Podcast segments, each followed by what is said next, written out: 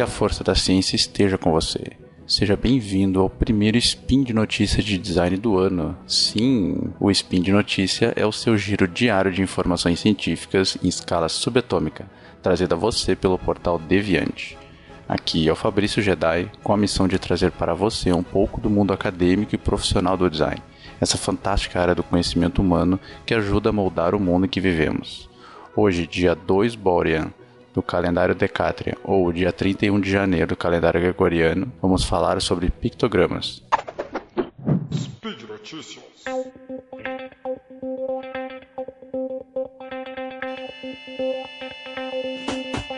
O tema do programa de hoje vem de um interessante artigo publicado para o segundo CEMIG, Seminário de Iniciação Científica e SPM-SP, que aconteceu em São Paulo em 2013. A autoria do artigo ele é da estudante de graduação Fernanda Tomoni Hayashibara e da arquiteta e professora do curso de design, a doutora Agatha Tinoco.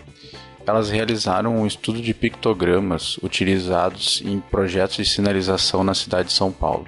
Elas realizaram um estudo de pictogramas utilizados no SESC de São Paulo, que está espalhado em diversas unidades, né?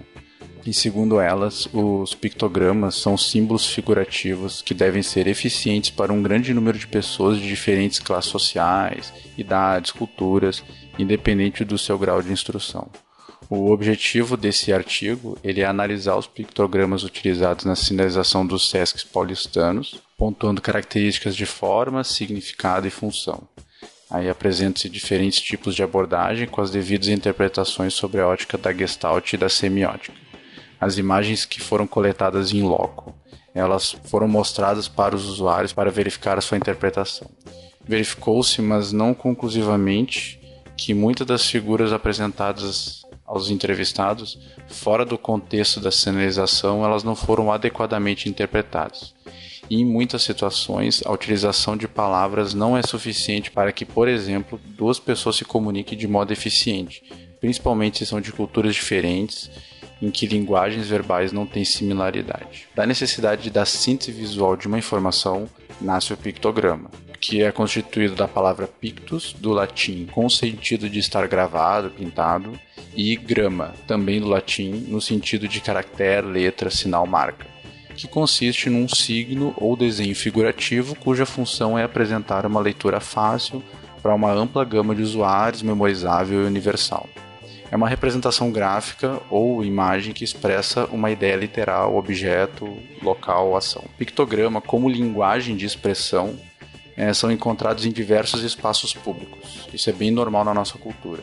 Seja banheiro, sala de espera, hospital, aeroporto, entradas e saídas e nos são apresentados em vários tipos de formatos, como silhuetas esquematizadas de um corpo, masculino, feminino, de uma criança, de objetos, formas.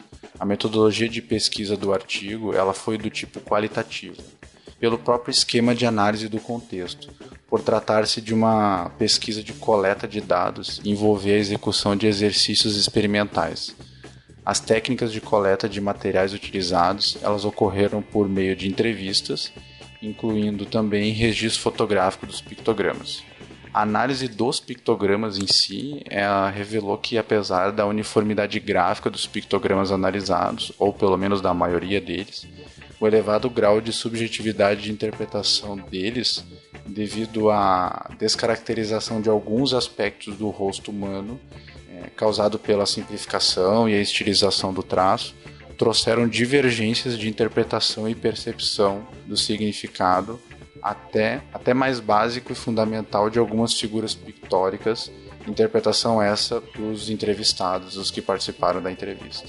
Após as entrevistas, no caso, ficou clara a importância e a necessidade do embasamento teórico para se analisar um pictograma, a associação da teoria à prática, mesmo que cada um tenha uma interpretação própria de um determinado pictograma e as teorias que enriquecem o nosso repertório visual e perceptivo.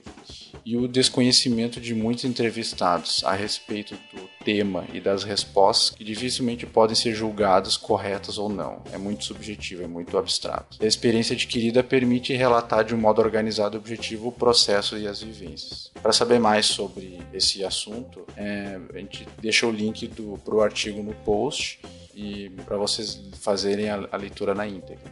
E como complemento ao assunto de pictogramas, nós falamos sobre esse assunto no, no programa do dia 20 de outubro de 2017, que foi o episódio 25, quando falamos do projeto de pictogramas Mini Rio. Fica de complemento ao que a gente conversou hoje. Por hoje é só.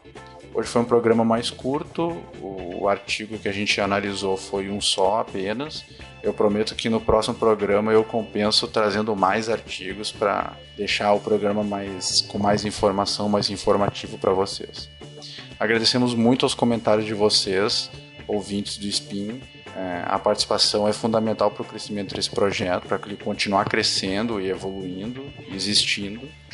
E aproveita você ouviu esse programa e passa lá no, no post e deixa seu comentário, sua crítica, sua opinião, enfim, continuar o assunto, né? O spin de notícia ele só é possível acontecer por conta do apoio de diversas pessoas ao patronato do SciCast, tanto no Patreon quanto no PagSeguro. Se você gosta do nosso trabalho, nos ajude a levar a ciência ainda mais longe, tornando-se um patrono ou divulgando para os seus amigos e colegas. Um grande abraço e que a força do design continue sempre conosco.